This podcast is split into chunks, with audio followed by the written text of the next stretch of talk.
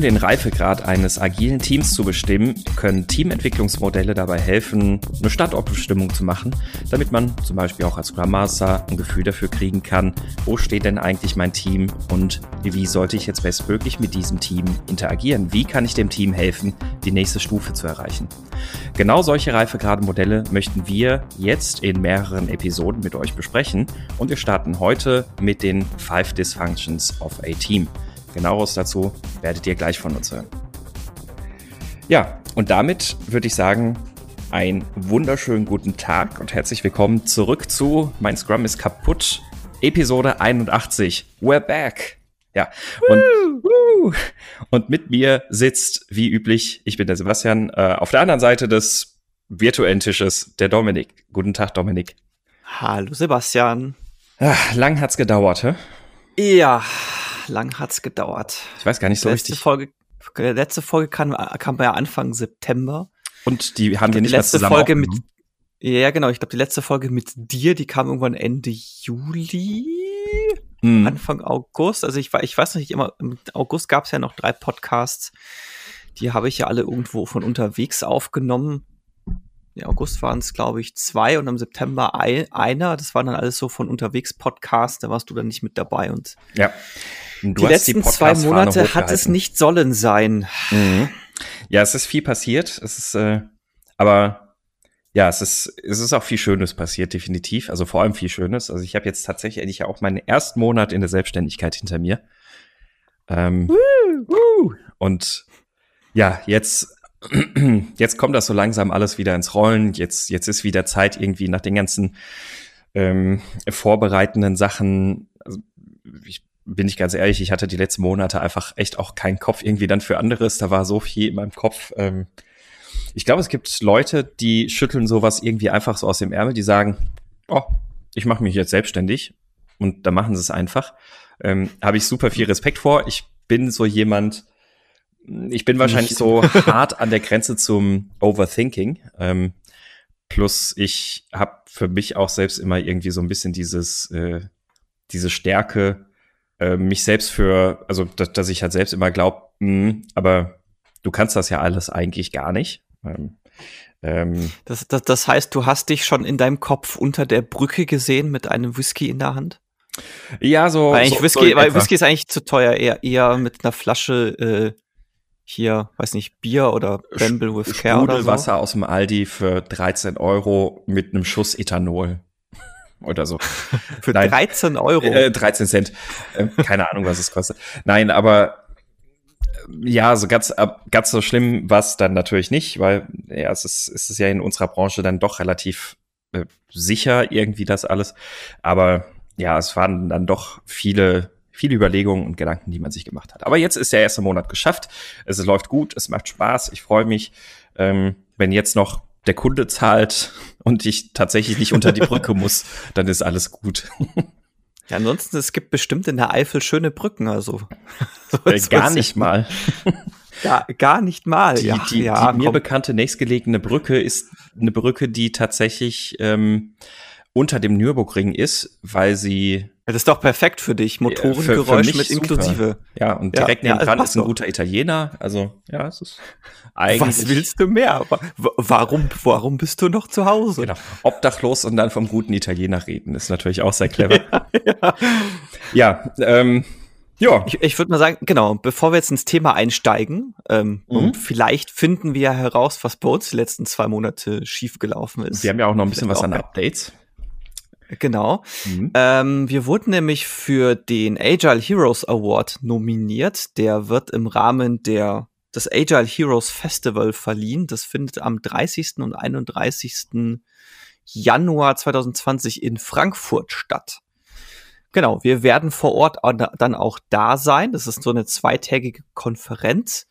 Und wenn ihr auch teilnehmen wollt, dann haben wir tatsächlich einen äh, Gutscheincode bekommen, mit dem ihr 10% Rabatt bekommt, falls ihr euch anmeldet. Und zwar nutzt einfach den Gutscheincode Mein Scrum ist kaputt. Alles klein geschrieben, alles zusammengeschrieben. Einfach beim, im Warenkorb, beim Checkout angeben, dann kriegt ihr 10% Rabatt und anmelden könnt ihr euch unter agileheroes.de slash festival. Mhm. Äh, sei angemerkt, wir haben jetzt mit denen direkt nichts zu tun. Die haben einfach von sich aus gesagt, hey, cool, hier, wenn Leute von euch kommen wollen, hier ist ein Gutscheincode, deswegen wollen wir es mal erwähnt haben. So wir werden es. auch da sein. Genau. Trotzdem, durch diesen Gutscheincode und die Erwähnung müssten wir natürlich an dieser Stelle streng genommen sagen, Werbung. Ähm, ich weiß ja nicht, das wie das. So ein Jingle, so ein Jingle einspielen, so ding, ding, ding, ding. Werbung. Genau, richtig. Äh, ja, Agile Heroes Award. Wir werden beide vor Ort sein ab Frankfurt am 30. Januar und 31. Januar. Genau. Ja. Ja, dann würde ich sagen, können wir damit auch übergehen in unser Hauptthema haben wir es schon geschafft nach nur ein paar Minuten, sieben Minuten. Ähm, und zwar möchten wir mit euch, wie schon im Intro erwähnt, über Reifegradmodelle sprechen. Wir haben verschiedene Reifegradmodelle im Blick, über die wir gerne in mehreren Episoden genau, sprechen. Können wir ja vielleicht mal kurz ansprechen. Also wir werden jetzt in äh, drei Episoden Richtig, über die genau. drei Reifegradmodelle Five Dysfunctions of a Team sprechen, über Schuhari mhm. und über das Tuckman-Modell. Wir dachten uns, wir nehmen uns mal so die populärsten raus. Sollte sich äh, anhand von Diskussionen im Slack oder sowas rauskristallisieren, dass es da noch dieses Modell gibt, was wir gerade übersehen haben, was total spannend ist, dann holen wir das sicherlich nach. Aber das sind jetzt erstmal so die drei, auf die wir uns gerade äh, vorrangig konzentrieren. Ähm, die, dass wir die Reihe jetzt anfangen, heißt nicht, dass wir die Recruiting-Reihe nicht weiterführen. Da werden auch noch ein bis zwei weitere Podcasts kommen. Da haben wir auch schon entsprechende Gäste an der Angel, mit denen wir, nachdem jetzt halt in den letzten zwei Monaten nicht viel passiert ist, müssen wir mit denen jetzt dann noch mal reden. Aber die haben noch Interesse und das wird dann auch demnächst passieren. So, jetzt aber wirklich genug Vorgeplänkel. Genau, Five Dysfunctions genau. of a Team. Was mich jetzt gerade mal interessieren würde, so für den Einstieg, äh, wann hast du denn das erste Mal von dem Modell gehört? Das ist eine gute Frage. Ähm, das kann ich weniger genau benennen als die Frage, wann habe ich das erste Mal von Scrum gehört. Ich würde aber darauf tippen, dass das so vor hm, sechs Jahren gewesen sein muss. Ah, okay. Und bei mir ist tatsächlich aber gehört, schon jetzt ne? also nicht nicht angewendet jetzt unbedingt dann auch schon direkt, aber gehört. Ja. Ja, bei mir ist es tatsächlich schon erstaunlich lange her. Das muss irgendwann so 2011, 2012 gewesen oh ja. sein. Ich meine, das Buch ist ja auch schon relativ alt. Also das, das können wir ja auch direkt noch erklären. Also das Ganze die, die Five Dysfunctions of a Team, äh, fünf Dysfunktionen eines Teams, Five Dysfunctions of a Team. Das ist tatsächlich sogar von 2002. Richtig, genau. Das basiert auf einem Buch von 2002, geschrieben von Patrick Lencioni. Und ähm, 2002, das ist schon, das, ist schon eine Weile her tatsächlich, ja. Genau. Das äh, Spannende an dem Buch finde ich ja, also ich finde zwei Dinge an dem, an dem Buch und an dem Modell spannend. Also das eine ist, ähm, das, das Buch ist, es ist durchaus ein Sachbuch, aber es ist als Prosa mhm. geschrieben, es ist als Roman geschrieben. Das heißt, der hat so dieses Modell erarbeitet, da kommen wir gleich noch drauf, und der erklärt dieses Modell einfach anhand eines ja, ähm, Romans im, ja, im, im Geschäft, in so einem Geschäftsumfeld, in so einem Teamumfeld und arbeitet quasi das Modell anhand dieser Erzählung durch. Kann man sich im Prinzip vorstellen, es gibt, das Modell besteht aus fünf Stufen, also gibt es auch so ungefähr fünf Akte in, in dem Roman.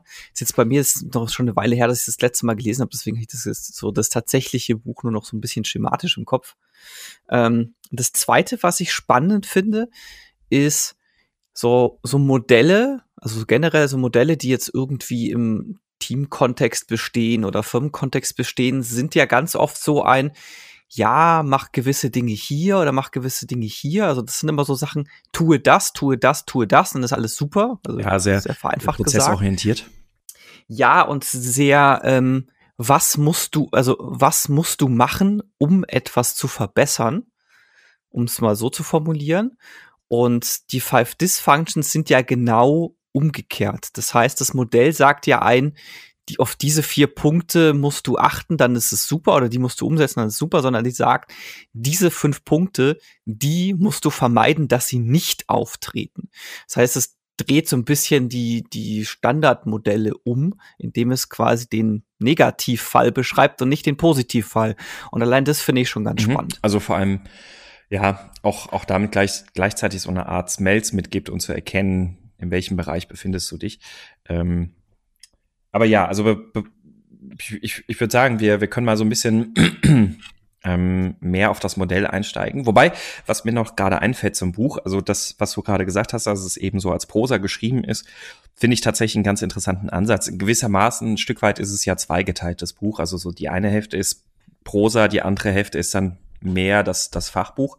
Das ist aber auch relativ schlank, ich weiß gar nicht, 150 Seiten oder irgendwie ja, so. Ja, gut, wobei, wobei Hälfte, also ich habe das Buch gerade mal mhm. vor mir liegen, das hat so um die 220 Ach ja, doch, Seiten. 220 auch. Und dieses, der, äh, der, das, also die quasi die Fachbeschreibung The Model fängt auf Seite 185 an, mhm. also das okay. sind so 40 ja, Seiten gut. davon. Es gibt aber tatsächlich ja noch ein Arbeitsbuch. Also es gibt noch ein Buch, das heißt Overcoming the Five mhm. Dysfunctions of a Team, wo es für jede dieser fünf Dysfunktionen ähm, tatsächlich so Übungen oder Ideen gibt, wie man die angehen kann. Ähm, sei an der Stelle erwähnt, es gibt das Buch auch auf Deutsch. Mhm. Ich glaube, es heißt die fünf Dysfunktionen eines Korrekt, Teams. Ja. Ich habe es jetzt selber aber nur auf Englisch gelesen, ja. tatsächlich, muss ich an der Stelle sagen. Also ähm, wir werden jetzt vermutlich auch das Modell in der englischen Variante vorstellen. Wir werden es ad hoc jetzt übersetzen. Ich habe jetzt auch die deutsche Fassung nicht da, als dass ich jetzt die korrekten deutschen Begriffe geben könnte, aber ich denke, wir werden das trotzdem äh, hinkriegen. Genau. Mhm. Wir Genau, äh, der jetzt, nachdem das ja, also das Modell ist so eine Pyramide, mhm. die eben die fünf Dysfunktionen von unten nach oben aufbaut. Wir werden, wir werden ein Beispiel dieser Pyramide auch in die Shownotes packen, damit ihr neben, neben dem Podcast hören auch einfach immer, immer mal wieder reingucken mhm. könnt. Richtig ähm, dass ihr da ein Bild bekommt, falls ihr mit, falls euch das Modell nicht so geläufig oder bekannt ja. ist. Das macht es dann nämlich ein bisschen einfacher, eventuell das einordnen zu können. Das Entscheidende. Genau, also es ist wie gesagt eine, äh, ja. es ist wie gesagt eine Pyramide.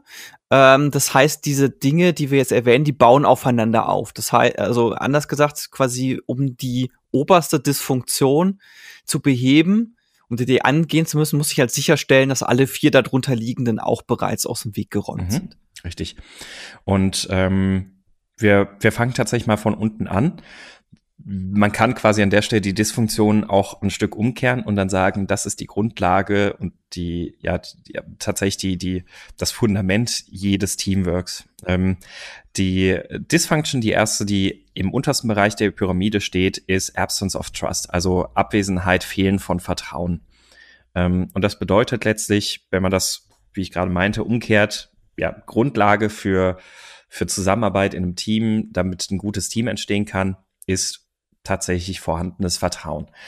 Und ich finde den Begriff Vertrauen an der Stelle auch immer ganz interessant, weil mh, mm, wenn man mal sich so ein bisschen umhört und andere Menschen fragt, auch mal, die irgendwo in irgendwelchen Teams arbeiten, und wenn man dort die Frage stellt, vertraust du deinen Teammitgliedern, bekommt man meistens so eine Antwort, ja klar, vertraue ich meinen Teammitgliedern. Und äh, das ist ich würde mal sagen, so eine Art, ich weiß nicht, wie man es korrekt benennen würde. Ich nenne das gerne immer so ein bisschen dieses schnell ausgesprochene professionelle Vertrauen. So, wir arbeiten ja zusammen und ja, ja, es macht schon jeder seinen Job. Das ist so das, was ich aber irgendwie schnell nur so nach außen trage und schnell mal so sage, was aber nicht das echte Vertrauen ist, von dem hier gesprochen wird. Das, das Vertrauen, das, das hier gemeint ist, ist echtes, tiefgehendes Vertrauen. Man könnte es im es gibt inzwischen diesen Begriff auch in der Psychologie von psychologischer Sicherheit. Ähm, sprich, ich kann mich darauf verlassen, dass egal was ich in diesem Team tue, nichts zu meinen Ungunsten gegen mich verwendet werden würde.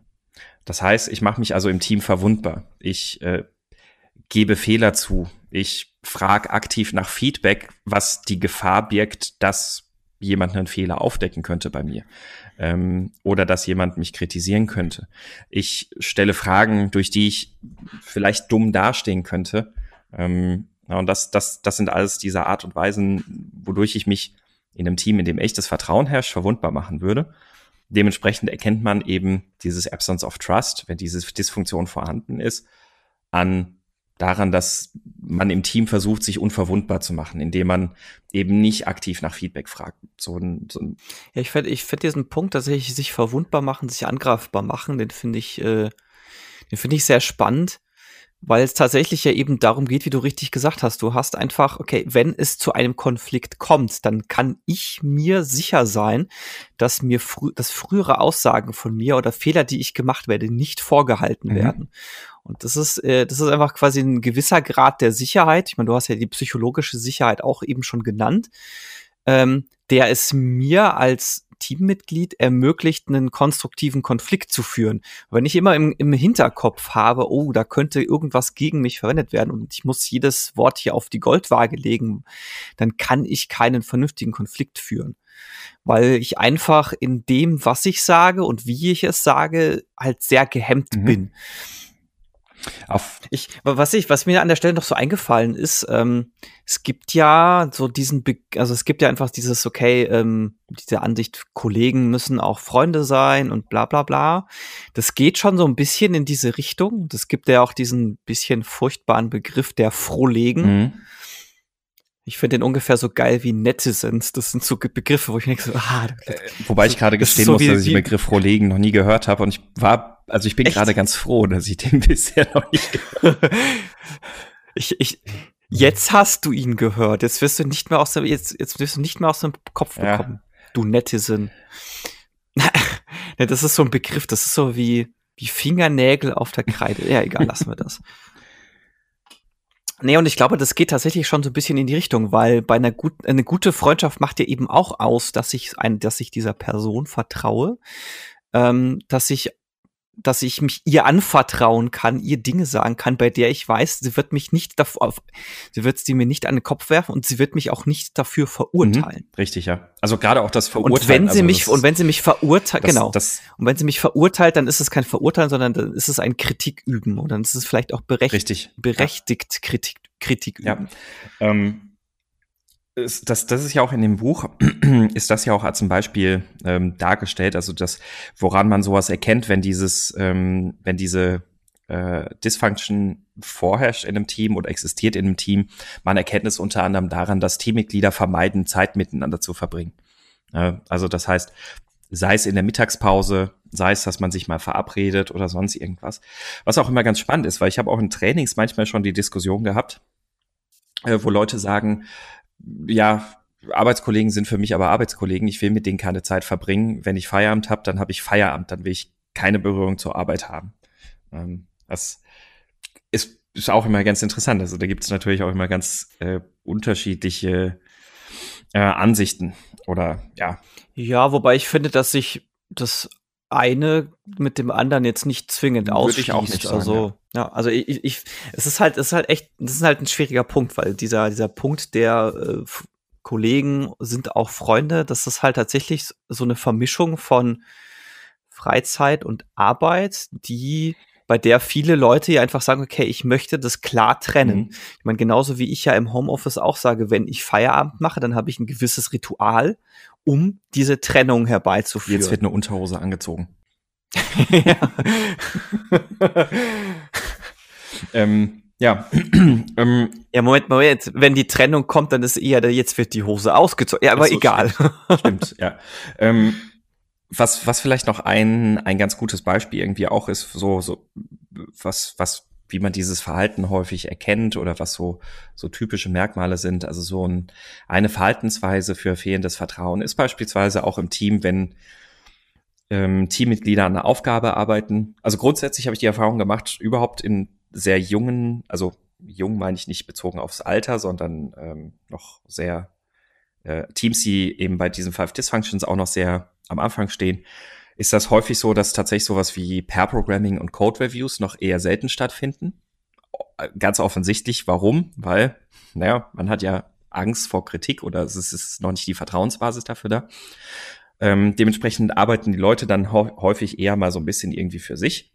Und dann stellt man oft fest, dass manchmal Teammitglieder an einer Aufgabe total versacken und total versanden und nicht weiterkommen ähm, aber auch nicht aktiv nach Hilfe fragen, sondern eher versuchen dann über Tage hinweg irgendwie diese Nuss zu knacken. Und ähm, das, das ist irgendwie so ein ganz typisches Beispiel, finde ich auch immer dafür, wenn, wenn diese Vertrauensbasis noch nicht etabliert ist. Jetzt wäre vielleicht noch die Frage, was könnte man denn eigentlich machen, um das Vertrauen. Ja, weil ja? ich, ich hätte, ich hätte, bevor, bevor wir da, bevor wir jetzt quasi in die Richtung abbiegen, was kann ich dagegen äh, oder was kann ich dafür unternehmen? Ich finde ja, ein guter Indikator für fehlendes Vertrauen ist ja auch äh, Sarkasmus. Also, wenn in der, in der Teamkommunikation viel Sarkasmus herrscht und gerade Sarkasmus in Richtung von, also über Dinge, die Teammitglieder gesagt haben oder die die machen, dann ist das ein sehr guter Reifegrad von fehlendem Vertrauen. Oder äh, nicht Reifegrad, ein sehr guter äh, Indikator. Nicht ausgeschlossen, dass die tatsächlichen Probleme dann noch äh, tiefer unten liegen, ja, also dass quasi dann noch Vorstufen fehlen, um überhaupt Vertrauen aufbauen zu können. Aber das ist jetzt zumindest meine Erfahrung. Ich weiß nicht, geht, hast du da eine ähnliche Erfahrung gemacht ja, oder hattest du das würde ich, nicht? Würde ich ähnlich sehen. Also allerdings würde ich sagen, ist dann ist das das noch mal eine ganz andere Eskalationsstufe. Also dass ähm, wenn Sarkasmus vorherrscht, dann ist nicht nur kein Vertrauen vorhanden, sondern schon gefühlt oft sehr viel mehr sogar noch kaputt. Ja, was jetzt, was jetzt aber äh, vielleicht sogar ganz schön ist, also was natürlich halt auch aufzeigt, wie jedes Modell hat halt auch das Modell seine äh, Grenzen und ist halt einfach nur ein Abbild oder, oder der Versuch, die Realität zumindest in gewissen Teilen oder in abgegrenzten Teilen irgendwie sich zu mhm. erklären. Also, was das heißt, wenn, wenn man sich so ein Modell anschaut wie die Five Dysfunctions, dann sollte man immer so im Hinterkopf behalten, okay, das ist jetzt eine Vereinfachung, das ist eine Darstellung, das ist nicht das gesamte. Ja, wobei ich auch dazu sagen würde, dass es, ähm, also es passt eigentlich genau zu dem Argument, was du vorhin auch gemeint hast. Also es ist ja keine Standardschablone. Es ist nicht dieses, es ist ein Prozess, wenn A, dann mach B und zack, alles läuft ähm, sondern ich finde gerade das Beispiel eigentlich sehr gut, weil wenn du ja dann diese Überlegung hast, du versuchst dein Team einzuordnen, du stellst fest, okay, da ist noch kein Vertrauen vorhanden und dann stellst du fest, so wie du gerade gesagt hast, ähm, es ist sogar eine sehr sarkastische, zynische Stimmung eher im Team dann ist, ist ja irgendwie klar, okay, ich, ich muss das erstmal irgendwie beseitigen, ich muss da erstmal Ordnung reinbringen, damit wir überhaupt hier in der Lage sind, eine Vertrauensbasis zu schaffen. Weil wenn sarkastische, zynische ja, be Äußerungen kommen, dann habe ich ja in der Regel auch Angst, mich selbst irgendwie jetzt nach draußen zu be begeben, weil ich Angst davor haben muss, dass solche zynischen Äußerungen jetzt plötzlich auch auf mich zurückfallen. Ähm, das heißt, es ist halt schon wieder auch ein Indikator. Also die, dieses Modell kann dir da auch wieder dabei helfen zu erkennen, aha, okay, ja, es ist, ich, ich muss Vertrauen schaffen, dieses Team steht am Anfang, aber wie mache ich das denn jetzt erstmal, weil ähm, ich muss ja erstmal irgendwie diesen Sarkasmus hier ähm, na, austreiben, klingt jetzt so böse wie so ein Exorzismus, aber ähm, ich, ja. ich muss erstmal das in den Griff kriegen, bevor wir, bevor wir eine Vertrauensbasis schaffen können. Also insofern finde ich das Modell schon ja. immer auch ganz gut, weil es so, ein, so einen Orientierungspunkt dann geben kann. So, bevor wir die Pyramide bauen können, brauchen wir erstmal noch ein paar Sklaven. Also ohne Genau. Ja. Ähm, was kann man machen, um, um diese Dysfunktion zu überwinden? Erstmal alles, was an vertrauensbildenden Maßnahmen sozusagen da ist. Also dafür sorgen, dass das Team Zeit miteinander verbringt, dass das Team sich besser kennenlernt, vielleicht auch persönlich und privater kennenlernt. Ähm, da gibt es so verschiedene Sachen. Es gibt die Möglichkeit, dass man beispielsweise mal, ähm, es gibt, gibt ja so ein kleines Spielchen, irgendwie drei Lügen, eine Wahrheit oder manchmal auch zwei Lügen, eine Wahrheit. Jedes Teammitglied schreibt drei ähm, äh, umgekehrt, drei Wahrheiten, eine Lüge. jedes, jedes Teammitglied schreibt für sich irgendwie drei Wahrheiten über sich auf, über, weiß ich nicht, ähm, Fähigkeiten, die man hat, Erlebnisse, die man hatte, über äh, was auch immer und eine Lüge. Die Lüge sollte natürlich so formuliert sein, dass sie in den Wahrheiten ganz gut untergeht. Also jetzt nicht sowas wie, ja, ich bin mal zum Mond geflogen. Ähm, das können sich relativ wenige Menschen erlauben, diesen Satz. Genau, also ähm, ja, äh, vielleicht jetzt, um, um quasi das Beispiel aufzugreifen, das wäre dann sowas wie, ich war schon mal in Griechenland, ich war schon mal in der Türkei, ich war schon mal in Italien. Richtig, genau. So, was da? Ja.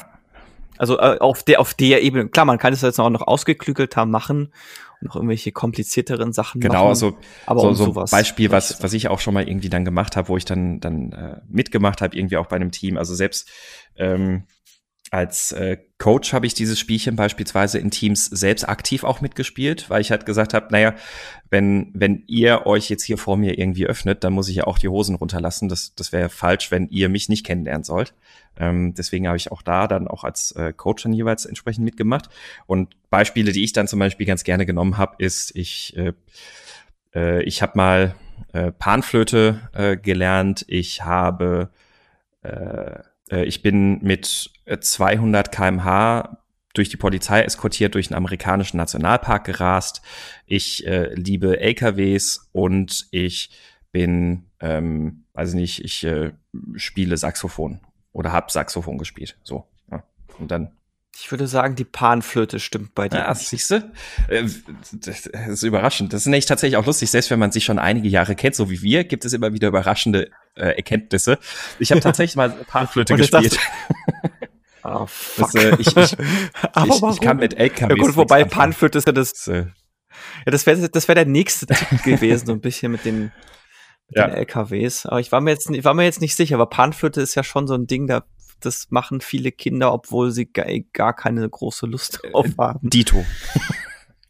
Ja. Aber, aber Was? genau, das ist jetzt vielleicht tatsächlich ganz gutes, ganz, ganz schönes genau. Beispiel. So, und als Scrum Master kann ich sowas halt fördern, indem ich regelmäßig immer mal wieder solche Aktivitäten mache, indem ich mal dafür sorge, dass ich, weiß ich nicht, dass wir als Team uns irgendwie nach der Arbeit vielleicht noch verabreden oder wenn die Leute abends sagen, nee, ich habe keinen Bock jetzt abends noch meine Freizeit zu investieren, auch okay, dann vielleicht mal sagen, ach, dann lass uns doch mal weiß ich nicht, nächste Woche machen wir zusammen Teamfrühstück. Ich besorge uns Frühstück, wir hocken uns irgendwo hin und haben erstmal eine Stunde für uns, bevor wir dann an die Arbeit gehen. das ist also in irgendeiner Form solche, solche Maßnahmen machen, dass man sich im Team wirklich kennenlernt, dass man lernt, wie der andere tickt, was ist der andere für ein Mensch und äh, damit eine Vertrauensbasis entsteht. Ja. Genau, es gibt ja auch häufig so die Aussage von wegen oder so das Bild von wegen, ja, einmal gemeinsam saufen gehen. Mhm. Ähm, formt schon ziemlich das Team. Ist halt ein bisschen problematisch. Ich finde so diesen Fokus auf den Alkohol immer eher Schwierig. so mittelmäßig mhm. geil.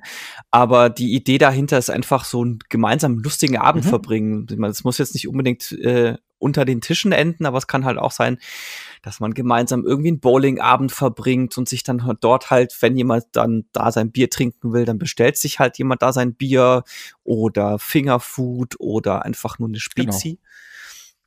Ähm, solche Sachen beispielsweise und das driftet jetzt ein bisschen mehr in die Sarkasmus-Richtung ab, aber das hat ein Fünkchen Wahrheit jetzt, steckt Du schlägst drin. jetzt nicht Paintball vor, oder? nee, nicht Paintball, aber es gibt ja auch ein nichts eins so sehr, äh, nichts eins so sehr wie der gemeinsame Feind.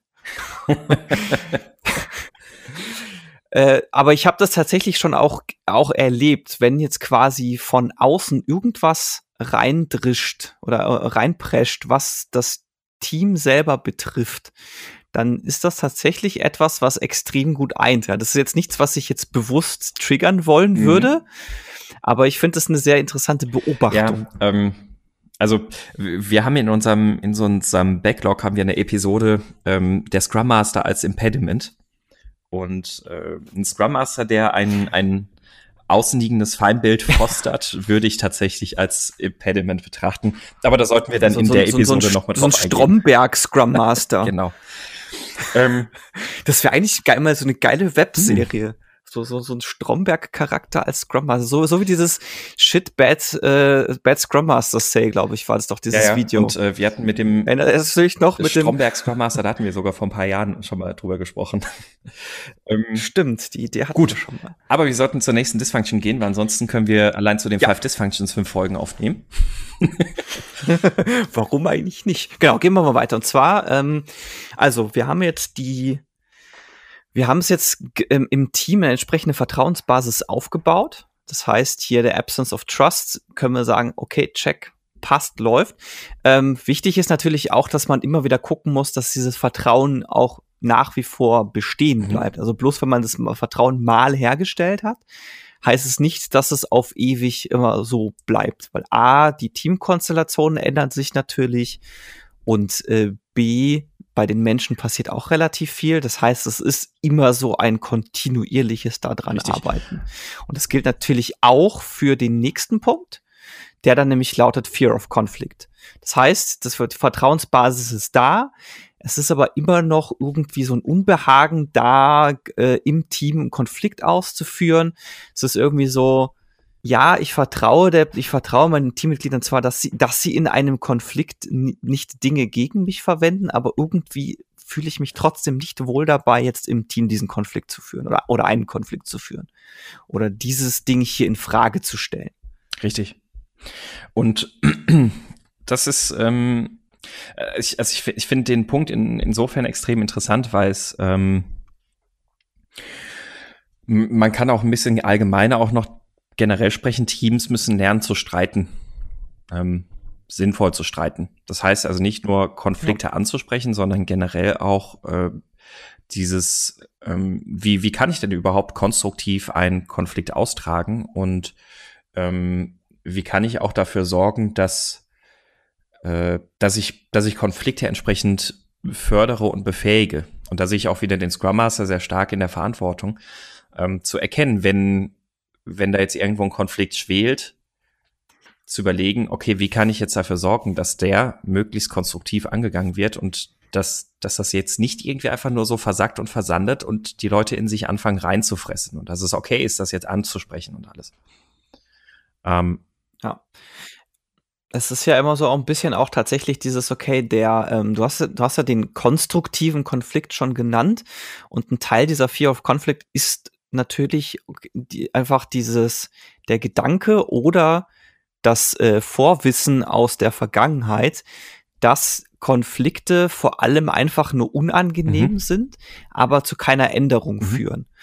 Ähm, Änderung ist in dem Fall ähm, vielleicht ein bisschen fehlleitend, weil eine Änderung muss nicht zwingend was Konkretes sein. Also es muss nicht unbedingt sein, dass ein Konflikt dazu führt, dass sich in einer Teamsituation beispielsweise was ändert, sondern es reicht auch einfach, dass sich beispielsweise eine Einstellung von Leuten geändert hat oder dass sich meine Sichtweise auf einen Arbeitskollegen geändert hat oder dass sich meine Sichtweise auf eine bestimmte Thematik geändert hat. Das ist jetzt nicht konkret Greifbares. Das ist kein Action-Item, was bei rauskommt, aber es ist trotzdem eine Veränderung. Und diese Veränderung, die, die, die festigt die Teamdynamik und die ändert die Teamdynamik gegebenenfalls mhm. auch. Und äh, festigt übrigens auch das Vertrauen sehr stark. Wenn das Team nicht feststellt, genau. Äh, wir, wir haben jetzt Meinungen, gegenseitige Meinungen geäußert, die ich eigentlich zurückgehalten hätte, weil ich nicht dachte, dass das zu irgendwas führt. Und es hat trotzdem funktioniert und wir sind uns nicht an die Gurgel gegangen oder vielleicht sind wir uns ein bisschen an die Gurgel gegangen, haben das aber ganze, das Ganze dann trotzdem aber konstruktiv dann ähm, rumreißen können. Dann ist das tatsächlich auch eine extrem vertrauensfördernde Maßnahme. Ja, im Gegenzug dazu, ein schlecht geführter Konflikt führt im Zweifelsfall halt eher zum Gegenteil. Mhm. Also äh, ein schlecht geführter Konflikt, der dann ausbricht, der kann sehr schnell dazu führen, dass dieses Vertrauen, dass das Vertrauen mhm. zerstört mhm. wird. Und dann bra also ja, ich, ich meine, wird jeder sicherlich selber schon mal erlebt haben. Also würde mich wundern, wenn nicht, weil es mindestens im Privaten hat man sowas über die Jahre irgendwann mal, dass man, dass man aus irgendeinem Grund gerade nicht in der Lage ist, einen Konflikt mit irgendjemandem vernünftig zu führen und das dann keine Ahnung, Freundschaft zerbricht oder was auch immer mhm. dann passiert. Also, also ich hatte tatsächlich. Kennt jeder von uns, mag keiner richtig. von also uns. Also ich hatte tatsächlich mal, ich weiß nicht, ich glaube, ich hatte es mal im Podcast auch schon mal angesprochen. Ich hatte die Situation tatsächlich mal, dass, ähm, dass, dass ich einen Konflikt im Team vermutet hatte und der immer wieder so ein bisschen aufgelodert ist, aber nie so richtig ausgetragen wurde. Und dann habe ich das Team so ein bisschen jetzt äh, retrospektiv betrachtet habe ich, würde ich wirklich bewusst sagen, ein bisschen getriezt und da, darin getrieben, diesen Konflikt auszutragen. Und dann ist er plötzlich äh, sehr heftig eskaliert mit Rassismus und Sexismusvorwürfen und allem drum und dran.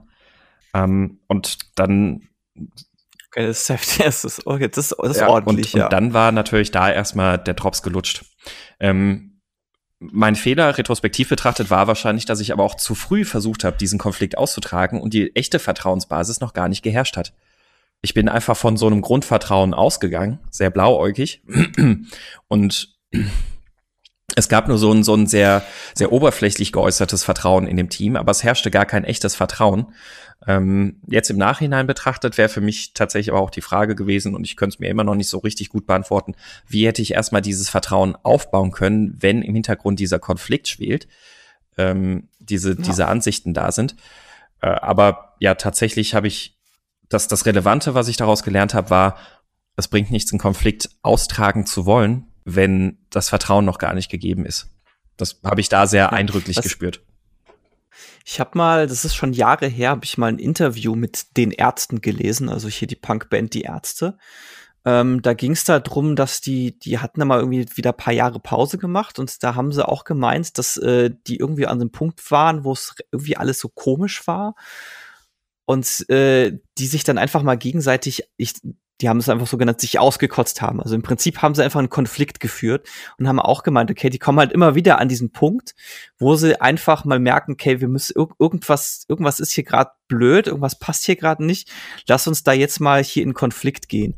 Und das ist, ähm, ich finde es insofern diese Aussage interessant und spannend, weil das für mich ist so ein, sowas, es geht einfach nicht ohne mhm. Konflikt. Ich werde zwangsläufig irgendwann mal an den Punkt kommen, wo es mindestens unterschiedliche Ansichten gibt. Und sei es jetzt die Ansicht zwischen Architekturentscheidung A oder Architekturentscheidung B und die sich aber sehr, ähm, sehr diametral voneinander mhm. unterscheiden. Und ähm, die, diesen Konflikt, den werde ich nicht vermeiden können. Und Konflikt Vermeidung an der Stelle macht's auch nur schlimmer. Richtig. Das heißt, das ist ja genau die Dysfunction. Ähm, ne? Also genau, genau, da sind wir genau bei der Dysfunction. Ähm, wenn diese Konfliktvermeidung auftritt, ähm, die kann halt sehr viele Gründe haben. Es kann halt einfach sein, weil ich selber jetzt harmoniesücht, harmoniesüchtig bin, ähm, aber an einer entsprechenden Stelle bin, wo ich diesen den Ausbruch des Konflikts sehr maßgeblich äh, beeinflussen mhm. kann beispielsweise, weil ich jetzt Teamleiter bin oder sonst irgendwas. Man muss vor allem auch und, ähm, aufpassen, also ja. du hast, du hast das sehr richtig gerade auch gesagt. Ähm, es, man, man darf nicht der, der Illusion oder der Illusion unterliegen, dass ein äh, gutes harmonisches Team keine Konflikte hätte, sondern eher der Gegen, das, das Gegenteil ist der Fall. Ähm, deswegen spricht man hier bei den Five Dysfunctions, woran man dieses Fear of Conflict erkennt, auch tatsächlich von diesem Begriff Artificial Harmony, künstliche oder ähm, ja. ne, ne, ne trügerische Harmonie könnte man auch sagen.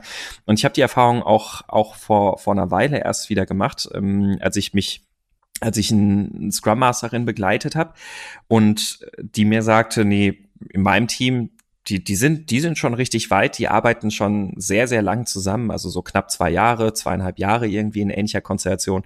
Die sind schon richtig weit, die sind ähm, super, super zielfokussiert und alles. Und ähm, was sich dann aber so ein bisschen gezeigt hat in den nächsten Wochen, wo wir das Team dann nochmal zusammen, also ich, ich, ich die auch mit begleitet habe und wir auch da mal zusammen immer wieder drüber reflektiert haben, ist, dass dass sie tatsächlich immer noch eher so an der, an dem Fear of Conflict festhingen, weil tatsächlich das, was sie auch als eine Harmonie empfunden hat, ähm, ist tatsächlich eher immer ein Konfliktvermeidungsverhalten gewesen. Also das war immer so, ähm, wenn, wenn ein Punkt aufkam, sollen wir das so oder so machen, dann war das eher ein, ähm, ja, mach, machen wir das so. Ja, ja, ist, ist okay. Also die Leute haben sich einfach sehr schnell auf irgendwas eingelassen, weil sie keinen Bock hatten, das zu diskutieren und dafür zu streiten. Ja. Das war so eine gewisse Lethargie, die da tatsächlich eher schon geherrscht hat die sich ganz schnell als, als so eine falsch empfundene künstliche Harmonie breit machen kann, wo man, wo man echt aufpassen muss und auch für sich immer noch mal wieder reflektieren muss, ist das jetzt tatsächlich ähm, eine Entscheidung, dass das Team sagt, ja, okay, wir machen das so, weil sie wirklich überzeugt sind, dass das die beste Lösung sei? Oder machen sie es, weil sie einfach nur vermeiden wollen, jetzt in eine Diskussion gehen zu müssen? Und das, ja. das, das, da kann man schnell in diese Falle tappen, selbst wenn man selbst nämlich auch so ein Empfinden dafür hat, ähm, dass man, dass man ja sehr effektiv und zielorientiert arbeiten möchte, weil dann hat man das Gefühl, ah ja, das war ja aber super, dass wir das jetzt so gemacht haben, weil jetzt haben wir eine Entscheidung getroffen und jetzt, jetzt machen wir das so und uns ist ja allen dran gelegen, dass wir nicht zu viel diskutieren, sondern machen. Genau, mach, machet einfach. Mhm. Machertypen. Da, äh, da, da, ich finde, da spielt auch so ein bisschen mit rein diese Aussage von wegen Meetings wären ja Zeitverschwendung. Mhm. Ähm, weil ich finde auch, ähnlich wie bei einem Meeting muss auch ein, sollte auch ein Konflikt, das heißt sollte, ähm, ist ein Konflikt dann besser, wenn er, ich, sag, ich nenne es mal, zielorientiert ist. Mhm. Das heißt, wenn ich weiß, warum führe ich diesen Konflikt, was ist gegebenenfalls mein Ziel von dem Konflikt. Und es ist auch völlig okay, wenn ein Konflikt im ersten Moment noch nicht gelöst werden kann. Es weiß aber jeder, warum, warum wird dieser Konflikt gef geführt mhm. ähm, und was sollte das Ergebnis davon sein. Ja. Also das Ergebnis davon sein quasi wie, wir haben eine Entscheidung getroffen, ob wir jetzt A oder B nehmen beispielsweise oder ja, das ist jetzt so das einfachste Beispiel, was mir einfällt. Ähm, und genauso wie Meetings halt gerne mal als äh, ineffizient gesehen werden und Zeitverschwendung werden halt Konflikte auch, also das, ich weiß nicht, das ist für mich tatsächlich sehr, mhm. ich tue mich gerade ein bisschen schwer, das zu beschreiben, aber das ist für mich auf der gleichen Ebene irgendwo, weil ich einfach dieses, es ist, es ist eigentlich zu wenig moderiert, es ist zu wenig geführt. Ich habe niemanden, der darauf achtet, dass es in entsprechenden Bahnen mhm. verläuft. Mhm. Ähm, und das kann bei einem Konflikt sehr hilfreich sein, ähm, wenn es quasi eine Drittinstanz beispiel, äh, äh, beispielsweise gibt, die die Konfliktbeteiligten einfach mal bremst und sagt, okay, wir gehen jetzt alle mal aus dem Raum raus und treffen uns in einer Viertelstunde wieder. Ja. Dafür braucht es aber jemand, der quasi in der Lage ist, das dann an der Stelle auszusagen. Richtig. Und noch, noch besser ist natürlich, wenn das jemand aus dem Team dazu in der mhm. Lage ist. sollte nicht immer nur der Scrum Master sein, der, der dieses äh, genau. darauf hinweisen macht. Äh, ich denke, also für den Anfang ist es natürlich durchaus valide und sinnvoll, aber Ziel ist natürlich schon, dass das Team selber in der Lage ist, diesen Konflikt konstruktiv auszutragen. Richtig. An der Stelle sei vielleicht auch noch was erwähnt. Ähm, was generell sehr wichtig ist, finde ich, im, in der Arbeit mit den Five Dysfunctions, die sollten kein, kein Tool sein, mit dem der Scrum Master einfach nur verdeckt im Hintergrund arbeitet. Also so ein bisschen so, so ein Spickzettel, wo er dann immer wieder so guckt aufs Team und dann auf so einen Spickzettel und, ah ja, jetzt muss ich das und das tun. Sondern im Gegenteil, ich finde am, am besten fände ich noch so die Five Dysfunctions aufmalen und dann so eine Figur immer verschieben, wo ich mich gerade befinde. ja, genau.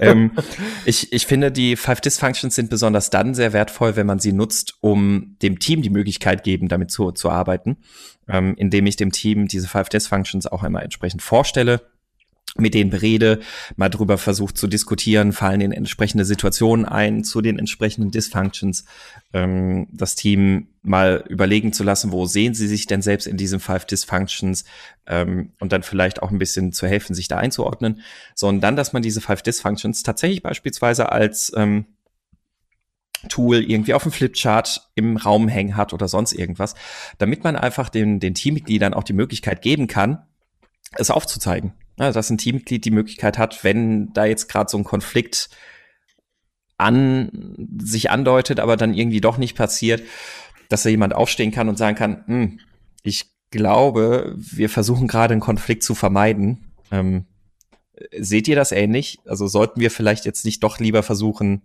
das zu klären. Ja, und ähm, ja, damit auch dem Team die Verantwortung dafür zu übertragen. Für mich ist ja sowas wie Five Dysfunctions vor allem auch so ein Tool, also eine, eine Vereinfachung und ein Tool zur Entscheidungsfindung. So ein, okay, ich merke, irgendwas läuft gerade unrund und gucke mir jetzt mal die Five Dysfunctions an und mache es mal, versuche mal eine Evaluation zu machen, wo glaube ich, dass das Team steht und kann ich da draus irgendwas ableiten, was ich jetzt als sinnvoll erachte. Richtig. Und was das Wichtige dabei finde ich vor allem dann auch immer, dass man als Scrum Master dann nicht in dieser ähm, Sicht ist, ich habe das jetzt so so äh, erfasst und das ist jetzt die absolute Wahrheit, sondern dass ich das, was ich jetzt als Erkenntnisse gewonnen habe, nutze, um es dem Team zu spiegeln und zu reflektieren und rauszufinden, ob sie das ähnlich sehen ja, und ob sie sich an ähnlicher Stelle sehen. Und falls nicht, habe ich die Möglichkeit, darüber zu sprechen, warum wir unterschiedliche Ansichten darüber haben. Ja, das ist tatsächlich, tatsächlich dann auch ganz spannend, weil das gerne dann auch mal so ein bisschen Selbstbetrug des Teams aufzeigen kann. Richtig. Ähm, so, ich äh, würde, wollen wir mal zur nächsten ja, Dysfunction ja, weitergehen? Einen, einen abschließenden Satz hätte ich noch zu den five, äh, zu, zu, der, zu der Dysfunction ähm, Fear of Conflict.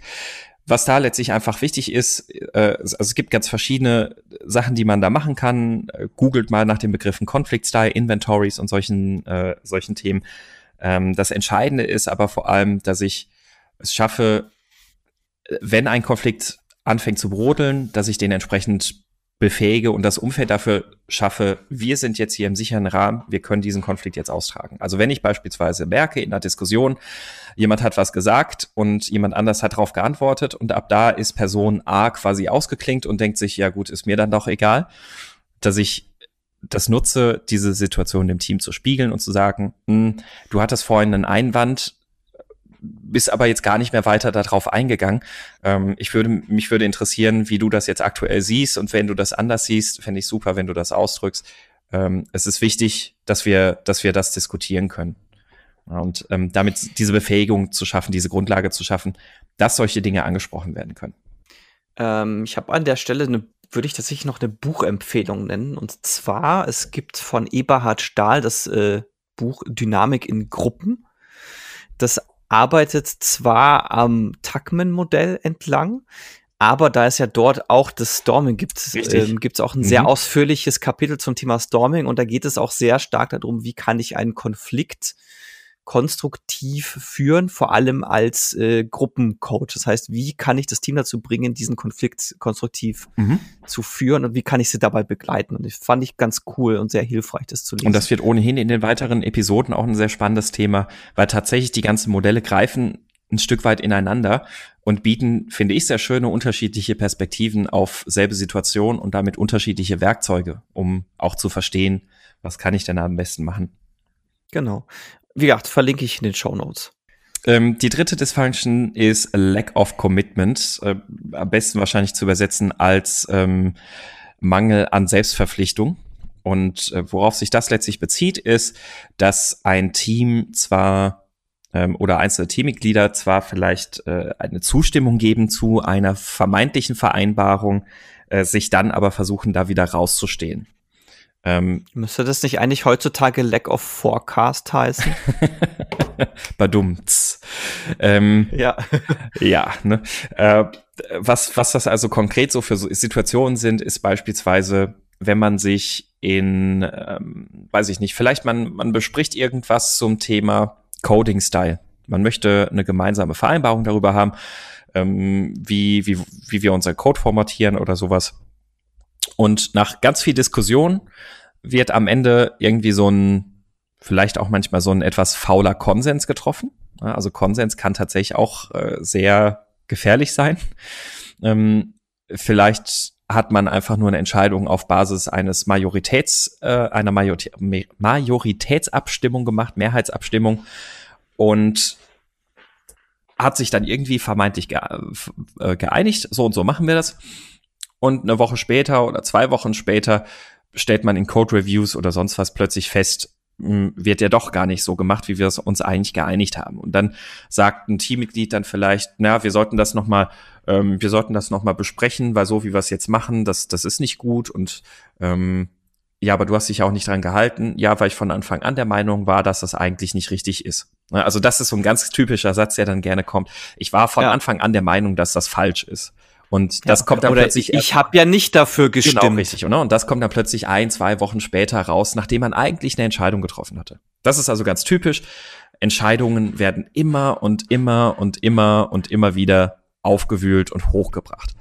Und das ist ähm, was, was tatsächlich durch solche Mehrheitsabstimmungen auch sehr, sehr gut gefördert werden kann. Deswegen Mehrheitsabstimmungen finde ich da sehr blöd.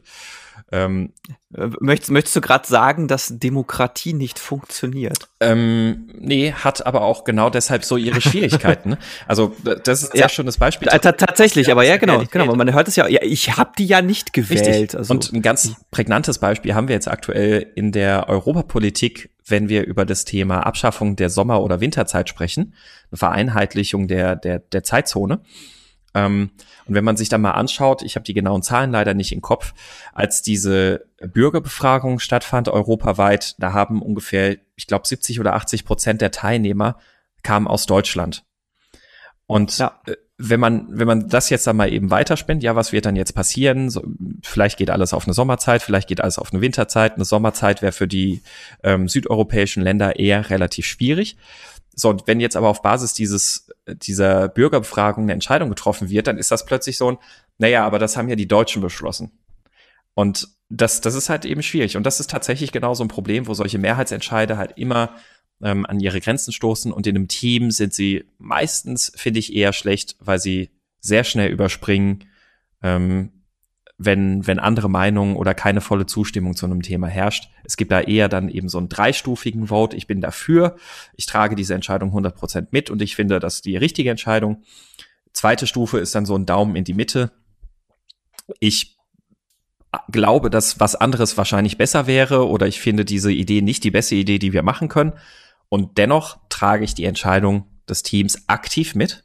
Und Daumen runter heißt, ich habe ein Veto dagegen. Ich kann diese Entscheidung nicht mittragen.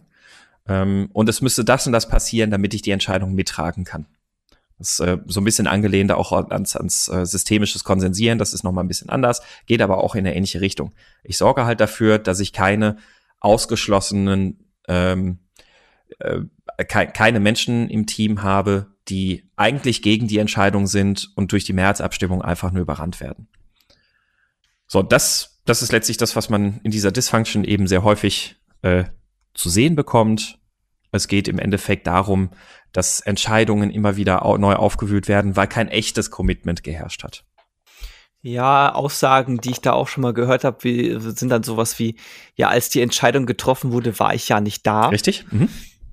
Ähm, oder, ja, mich hat ja keiner nach meiner Meinung gefragt.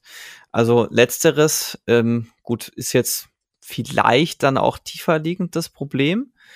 Aber tatsächlich kann es durchaus sein, dass, also jetzt beispielsweise, du hast die Fear of Conflict nicht, aber ähm, du hast eine Person, die sich an der Diskussion aus welchen Gründen auch immer trotzdem nicht beteiligt oder beteiligen kann. Ähm, es ist oftmals reicht es, dass die eigene Meinung gehört wird, um sowas mittragen zu können. Dafür muss ich aber auch ähm, die Chance bekommen, meine Meinung äußern zu können. Mhm. Richtig. Und, ja, äh, du wolltest noch was sagen?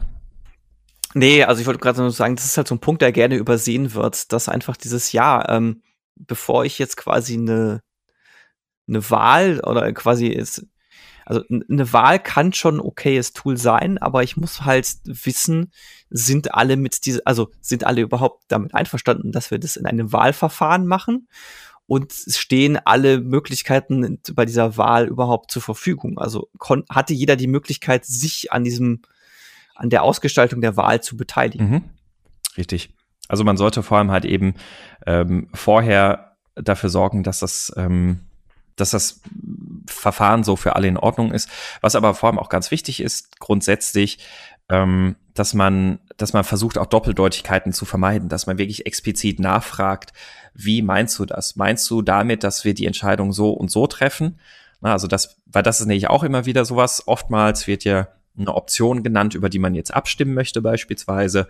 Und jeder hat aber vielleicht ein etwas anderes Bild dazu im Kopf. So ein ganz einfaches Beispiel dazu ist schon, wenn man sich so eine Art Teamregeln aufsetzen möchte, so, so Art Teamnorm, und man sagt, mh, hm, wir, wir möchten wir möchten, dass wir uns gegenseitig respektieren. Klingt erstmal nach einem sehr schönen Ziel.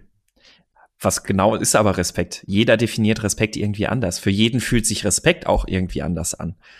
Und ähm, vielleicht könnte eine Äußerung, die jemand anderes macht, etwas sein, das ein anderes Teammitglied als respektlos versteht, was für die Person, die es gesagt hat, aber gar nicht als respektlos zu, verstanden, zu verstehen war. Und deswegen ist es da eben auch wichtig, danach zu fragen, was, wie, defini wie definierst du für dich Respekt oder woran erkennen wir, dass hier eine respektvolle Atmosphäre herrscht zwischen uns und damit ein Begriff, über den dann auch abgestimmt wird, eindeutig definiert wird. Also, dass damit auch ganz klar ist, worauf committen wir uns denn eigentlich? Dem kann ich jetzt nicht mehr viel hinzufügen. ja, schön. Dann können wir weitergehen, würde ich sagen. Ne? Also ähm, ich überlege gerade noch, ähm, ja. Lack of Commitment, ja, sieht man, sieht man natürlich auch in, in, in Scrum-Teams eben sehr schön, weil tatsächlich am echten Commitment G immer sehr Genau, gut. wollte also ich auch, so wollte ich auch gerade sagen. Ähm, also tatsächlich ist es etwas, das kann man jetzt an der Stelle ganz gut übertragen. Also jetzt, wenn wir jetzt einfach mal dabei bleiben, dass es früher mal Commitment hieß und jetzt Forecast hieß, ähm, ist ja, wenn ich am Ende vom Sprint Planning bin, äh, und als Team entscheide, wir machen das im nächsten Sprint, da ist mir als Scrum Master immer wichtig, dass jeder die Möglichkeit hat, ähm, da sein Veto einzulegen oder ihr Veto einzulegen ähm, und zu sagen, nee, aus folgenden Gründen ist das für mich nicht in Ordnung und ich würde den Sprint gerne bitte noch ändern. Ähm, weil den einfach jeder tragen mhm. muss, weil genau sonst dieses passiert so, ja, ich habe ja, ich habe ja von Anfang an gesagt, dass das eine scheiß Idee ist, den Sprint so zu machen. Mhm.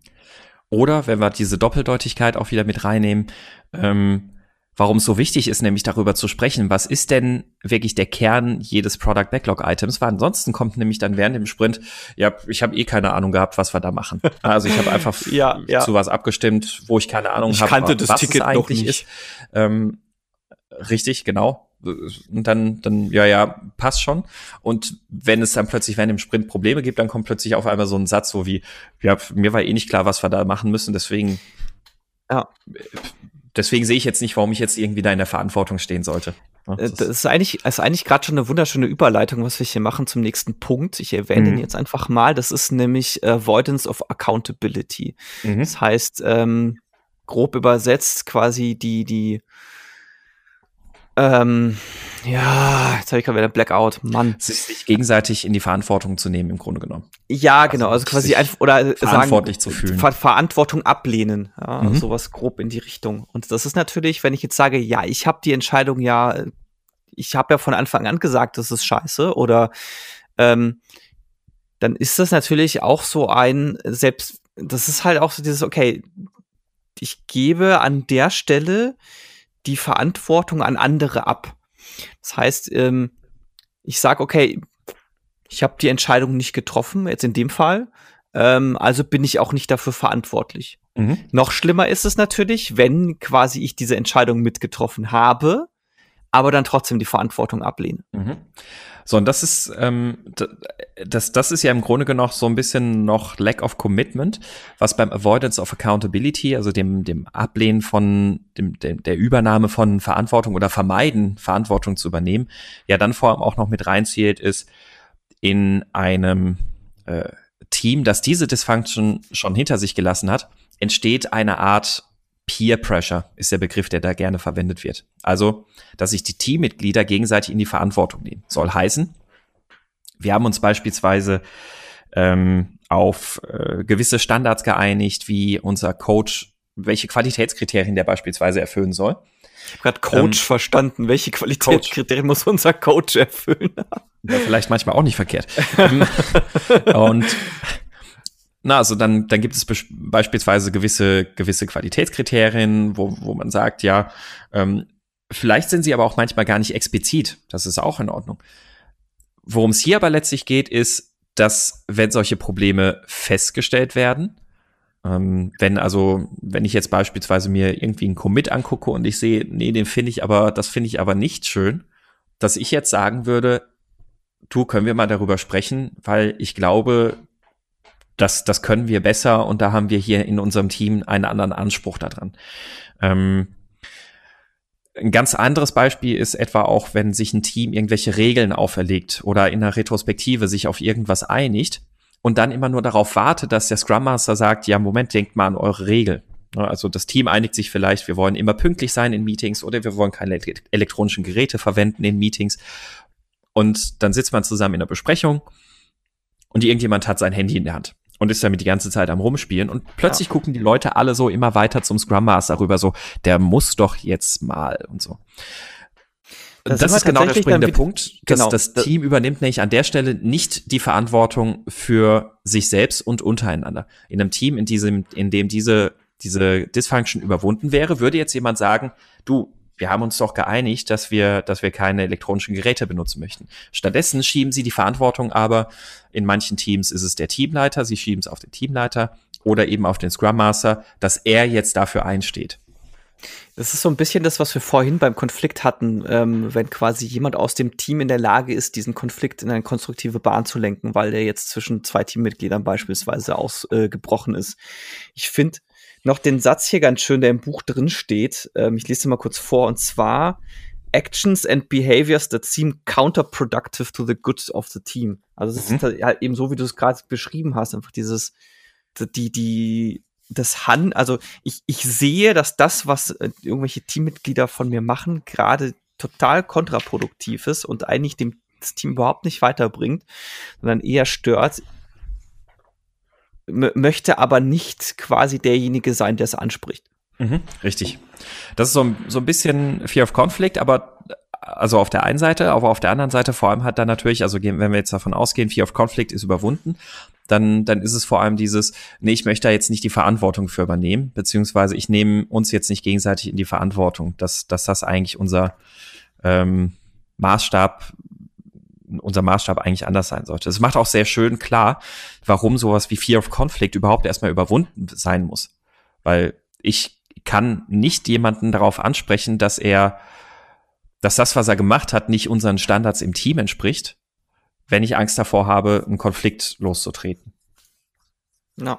Das heißt also, ich muss als Team sicher im Umgang damit sein, wie ich mich durch Konflikte navigieren kann und alles. Ich muss ein Selbstverständnis davon haben, dass wir echte Commitments abgeben, äh, eine echte Selbstverpflichtung quasi eingehen. Und dann stehe ich auch in der Lage, dass ich überhaupt in, hergehen kann, diese Selbstverpflichtung auch wieder von den anderen einzufordern. Und das ist letztlich das, worum es hier geht. Ähm, ja, immer andere, andere darauf anzusprechen, du, das ist nicht, das ist nicht das, was, was eigentlich unserem, unserem Standard entspricht. Ähm, das können wir doch besser.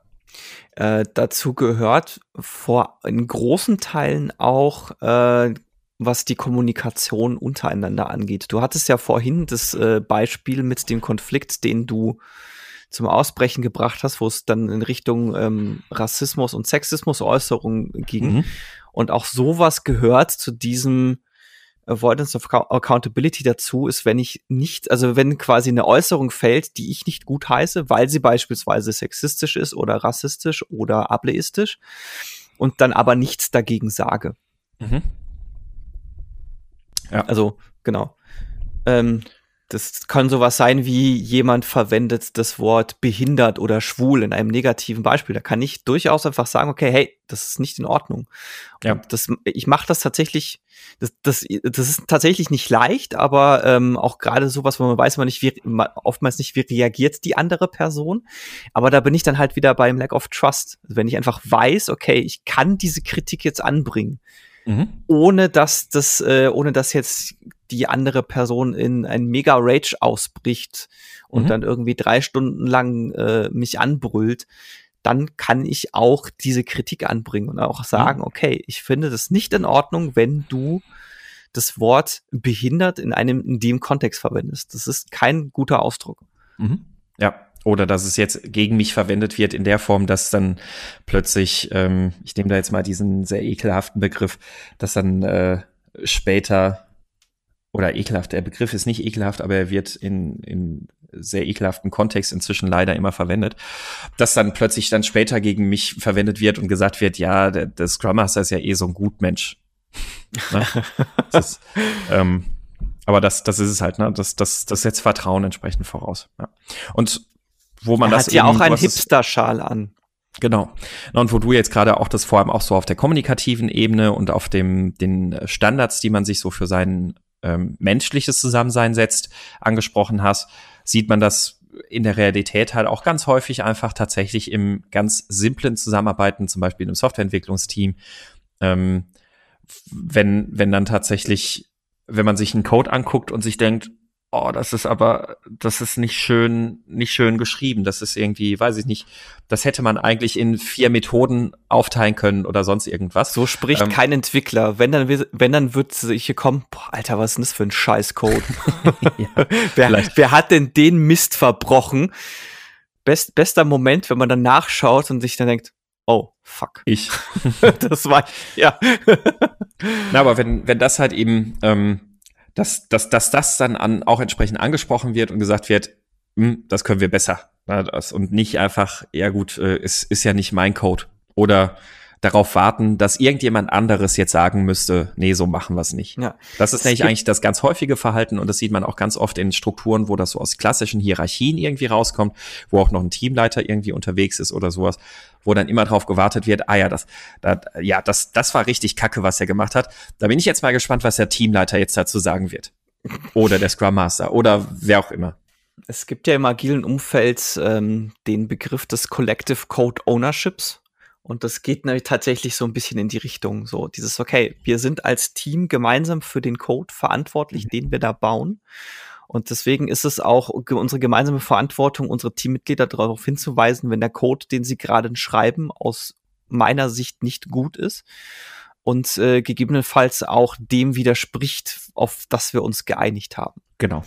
Eben bei, äh, noch mal einfaches Beispiel, ähm, wir haben uns geeinigt, alles, was wir schreiben, ist getestet und dann wird hier irgendwas committed, wo es keine Tests für gibt. Das ist jetzt sehr triviales mhm. Beispiel, aber sehr häufiges Beispiel auch. Ja, also der springende Punkt ist, ich übernehme Verantwortung, indem ich auch andere in die Verantwortung nehme. Genau. Und nicht und dann, darauf da warte, dass irgendjemand anderes jetzt den Zeigefinger hebt und jemanden auf die Finger klopft. Genau. Und da sind wir halt echt sehr, schon sehr stark bei dem Punkt, dass ich als Scrum-Team gemeinsam Verantwortung übernehme. Äh, und klar, und äh, dadurch als Team auch in der Lage bin, Dinge zu tun und äh, mhm. effizient Dinge zu tun. Effektiv. Effektiv, ja. Du hast natürlich recht an der Stelle. Furchtbar. Warum können die Wörter, diese beiden Worte nicht einfach phonetisch maximal auseinander liegen, damit man überhaupt nicht erst in die Versuchung kommt, sie falsch zu verwenden? Ja, das, äh, das, das stimmt. Also, sowas wie auf der einen Seite etwas ist effizient und auf der anderen Seite etwas ist Eimer. Ja, das, das wäre einfacher. Ich, ich vermute, es hat was wahrscheinlich mit dem Wortstamm zu tun, aus dem Effekt äh, if oder Effe in irgendeiner Form kommt, lateinisch. Also wahrscheinlich werden jetzt ganz viele Leute über uns lachen, das ist okay. Ist, äh, Absence of Trust ist hier kein Thema. Ich vertraue euch ja. Vielleicht kann uns ja jemand über den Wortstamm von effektiv und effizient aufklären, weil es fängt ja beides mit demselben Begriff an, der wahrscheinlich einen lateinischen Ursprung hat. Auch Wortstämme kann man mit einer Axt fällen. genau. So, wir kommen zur letzten Dysfunction. Und äh, die letzte Dysfunction ist ich glaube, die können wir relativ schnell abhandeln. Die ist auf der Pyramide, nämlich auch auf der Spitze, die ist nur noch ganz klein. Ähm, und zwar geht es um Inattention to Results, also ähm, wenn man mir ist egal, keine, was keine, hinten bei rauskommt. Genau, keine Aufmerksamkeit für richtige, wertvolle Ergebnisse schenkt. Ähm, häufig gefördert in der Form, dass noch eine Atmosphäre herrscht, in der es um den eigenen Status oder das eigene Ego geht, ne, dass, dass ich also individuelle Ziele vereinbart habe, die mit Teamzielen in Konflikt stehen können und ich aus dem Grund heraus nicht meine Energie darauf investiere, das beste Teamergebnis zu erreichen, sondern das Ergebnis, das mich am besten dastehen lässt. Sehr, sehr beliebt an der Stelle sind äh, irgendwelche Boni, die an einzelne Personen gekoppelt sind. Richtig. Oder beispielsweise Teamziele, wo es darum, weiß ich nicht, wo ich vielleicht einem Entwicklungsteammitglied ein individuelles Jahresziel vereinbare, und zwar, dass er die Verantwortung trägt, die ähm, ja, der, der, der, der mag ja Code Quality und so, der ist, der ist so ein Fan von, von äh, Test-Driven Development und sowas alles. Finde ich cool. Deswegen hast du jetzt die Verantwortung, eine Test-Coverage von 90 Prozent bis zum Jahresende zu erreichen. Das ist jetzt dein Mitarbeiterziel. Na, und ja. dann, dann merkt man, mh, hm, das kriege ich irgendwie also vor allem, wenn solche Ziele nicht explizit angesprochen werden, sondern die, die Ziele so individuell verdeckt in Mitarbeitergesprächen vereinbart sind und dann versucht die Person das vielleicht immer so ein bisschen zu beeinflussen und zu steuern, indem da vielleicht mal ein bisschen hier und da drauf gepocht wird. Und zwei Monate vor Jahresende stellt er fest, nee, so wird das nicht funktionieren und fängt an, nur noch Unit-Tests zu schreiben, obwohl eigentlich im Team drauf vereinbart auf die Ziele, die man sich im Sprint äh, vorgenommen hat. Wir, wir haben da diese Dieselrichtwerte. Genau. Und das ist, das ist dann so ein sehr, sehr passendes Beispiel, dass, dass dann eben eine Person plötzlich dann eigentlich so ganz offen gesprochen bei den Teamzielen mit dabei ist, für sich aber die ganze Zeit gar nichts mehr beiträgt, weil er die ganze Zeit am Unit-Test schreiben ist, weil er sein individuelles Ziel verfolgt, äh, an dem sein, seine nächste Beförderung vielleicht geknüpft ist oder mit dem er dann gut irgendwo anders dastehen kann oder weiß der Geier was. Schönes Standardbeispiel, was man häufig sieht, ist an der Stelle auch, wenn Teammitglieder nicht äh, in mehr als einem Team drin sind. So dieses von wegen, ja, du machst noch 20 Prozent nebenbei dieses andere Team mit, die brauchen dich auch. Mhm. Und da wird zwangsläufig eines von den beiden Teams darunter leiden, weil bei einem Team wird mir ziemlich sicher die, das Ergebnis bei eher egal sein als beim anderen. Richtig. Ähm, was, was an der Stelle, glaube ich, sinnvoll ist, einfach, worüber man da sprechen soll. Und ähm, letztlich, ich glaube, da sind wir aber in einem Bereich, den man oftmals als Scrum Master vielleicht nur beeinflussen kann. Ähm, weil sehr vieles davon geht natürlich auf die Art und Weise zurück, wie Karrierepfade, Mitarbeiterentwicklung und sonst was in dem jeweiligen Unternehmen gestaltet ist, was ich als Scrum Master tatsächlich meistens nur noch mit beeinflussen kann. Und ähm, Worum es da also letztlich geht, ist vor allem, dass man Blick darauf werfen kann, wenn es individuelle Ziele gibt, wie kann man die derart gestalten, dass sie nicht im Konflikt mit Teamzielen stehen? Und ähm, im besten Fall, wie kann ich vielleicht auch eher Ziele für vereinbaren, die, die das ähm, gemeinsame Ziel stärken? Also, weiß ich nicht, vielleicht in, in welcher Art mein, mein Produkt ähm, auf, auf dem Markt besteht oder performt, wobei das manchmal auch schon schwierig ist. Oder Teamziele, wie kann ich, wie kann ich sinnvolle, gesunde Teamziele vereinbaren, die ähm, auf den, den Erfolg des, des Produktes und alles auch entsprechend ja. mit einzahlen oder auf die, den Erfolg der, der Teamentwicklung vor allem. Ne? Also das, das kann ja auch ein ganz wichtiges Ziel sein, dass man eben schaut, wie können wir, unser Ziel ist es, dass wir, dass wir unser Team in der und der Form irgendwie entwickeln. Ich äh, wollte gerade sagen, also es ist jetzt nicht damit getan, diese Individualziele einfach aufs Team zu übertragen. Nee. Weil wenn man jetzt dieses Ziel nimmt von wegen, okay, 90 Prozent Testabdeckung, dann wird, im, wird dann eben nicht nur diese eine Person im letzten, auf den letzten Drücker die ganzen Tests schreiben, sondern einfach alle. Mhm. Und dann habe ich jetzt auch nichts dadurch gewonnen. Mhm. Richtig. Also es müssen, das, man muss ja immer super, super vorsichtig sein. Und ähm, so ein bisschen kann man an der Stelle jetzt auch schon so Richtung Objective Key Results und sowas schielen. Äh, bin ich selbst kein, ähm, kein Experte auf dem Gebiet. Äh, vielleicht können wir da aber auch mal, ich, ich habe schon gesehen, im Slack gab es da häufiger mal ganz interessante Diskussionen dazu. Vielleicht können wir ja, da auch mal jemanden ranziehen, der uns da ein bisschen mehr zu erzählen kann im agilen Kontext. Genau, die sind ja durchaus nicht unkontrovers behandelt. Richtig. Mhm. Äh, werden nicht unkontrovers behandelt. Gut, so viel also erstmal zu den Five Dysfunctions im, im Überblick. Ähm, ich glaube, es ist äh, relativ, ja. Ich denke mir gerade jetzt, wenn ich so auf die Zeit gucke, die wir aufgenommen haben, also wir sind ja in die Folge gestartet, bevor wir aufgenommen haben, haben wir überlegt, oh, machen wir alle drei in einer Folge, machen wir drei Folgen. Ich überlege gerade so. klar. Ja. Ist, ja, ist jetzt überhaupt nicht ausgeufert. Ja. ja ich habe die Erfahrung gemacht, wenn man über die Five Dysfunctions spricht, wirklich die einzelnen Dysfunktionen ein bisschen zu erklären und vorzustellen, dann, dann ist man da schnell ähm, bei einer Stunde. Ähm, aber ja, also ich glaube, man kann da ganz, ganz viel ins Detail einsteigen. Lest euch wirklich mal das Buch durch. Ich fand auch die Geschichte tatsächlich ganz angenehm zu lesen, vor allem in der Form, weil man aus der Geschichte heraus einige Situationen tatsächlich liest, wo man sich drin wiederfinden kann. Also das, das ist die die Geschichte gewinnt jetzt sicherlich keinen keinen Literaturpreis. Es war aber so geschrieben, dass man häufig das Gefühl hatte, ah okay, ja diese Situation kommt mir bekannt vor. Ähm, deswegen finde ich das Buch tatsächlich ganz interessant zu lesen. Ähm, viel wichtiger, vor allem sich dann Gedanken zu machen, äh, welche Möglichkeiten habe ich auf den einzelnen Ebenen ähm, sich zu überlegen, wo stehe ich denn jetzt gerade mit meinem Team und was muss ich aus dem Weg schaffen und wie kann ich das Team in einen Dialog bringen, so dass wir den Weg zur nächsten Dysfunction sozusagen bestreiten können gemeinsam.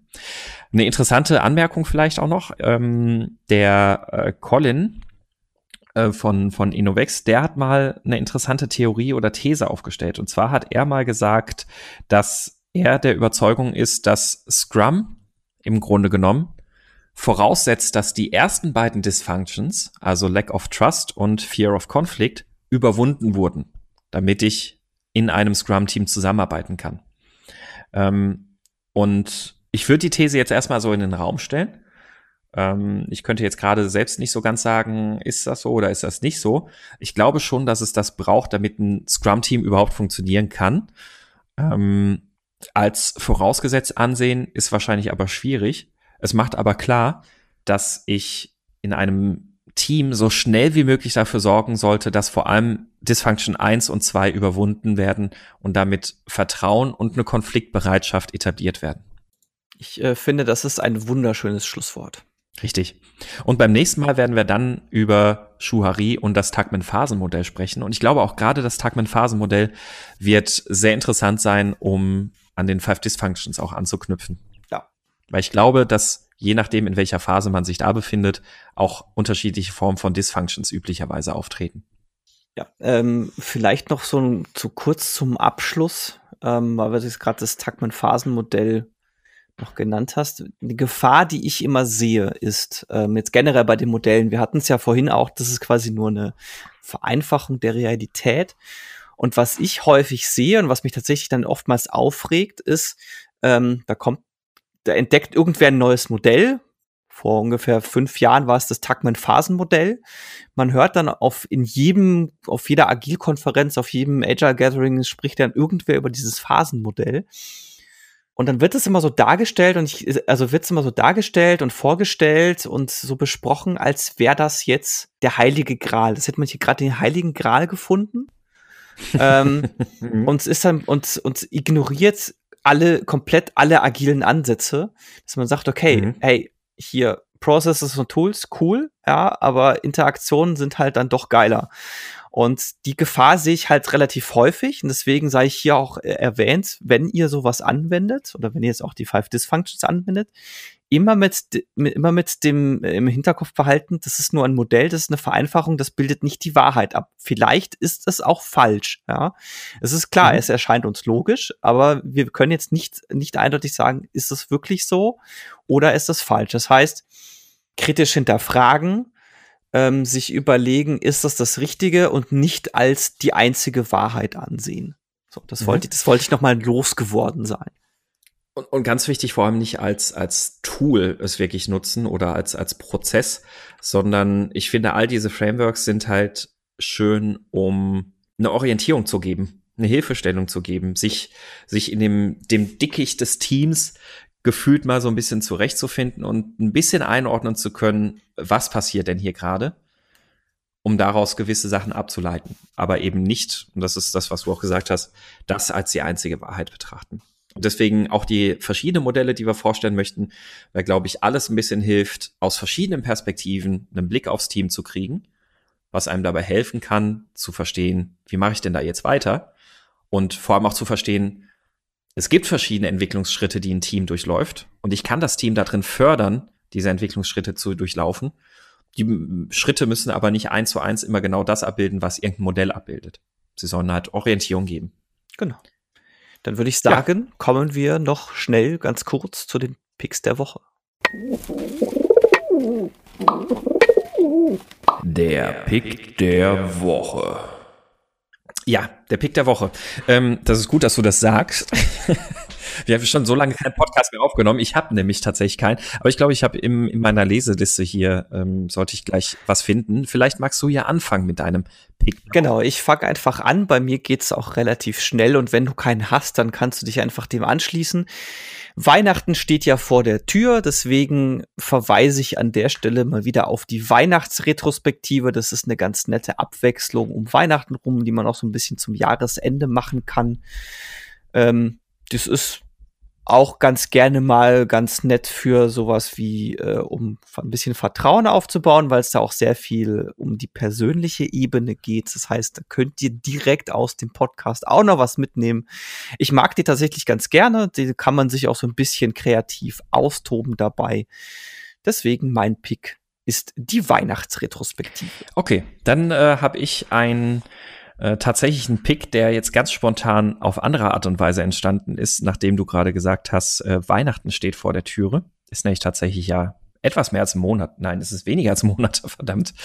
Ähm, und zwar äh, würde ich dann gerne, weil ich darauf gekommen bin, es gibt hier häufiger mal, ähm, wenn man äh, über einen Weihnachtsmarkt geht, beispielsweise hier bei mir in der Gegend, äh, da gibt es immer solche äh, Weihnachtsbäume für Kinder. Und zwar arbeiten die dann mit ähm, Kinder, Kinderhospiz und sowas manchmal auch zusammen oder mit ähm, Kinderheimen oder irgendwelchen anderen äh, Stationen für, für benachteiligte Kinder, wo Wunschkarten und ähm, ja, ja quasi quasi Weihnachtswunschlisten von den Kindern äh, an diesem Weihnachtsbaum aufgehangen sind und da entsprechende Adresse hinterlegt ist, wo man dieses Geschenk, wenn man es denn besorgen möchte, ähm, ablegen könnte oder wie man das ähm, dem, dem zu, zubringen könnte.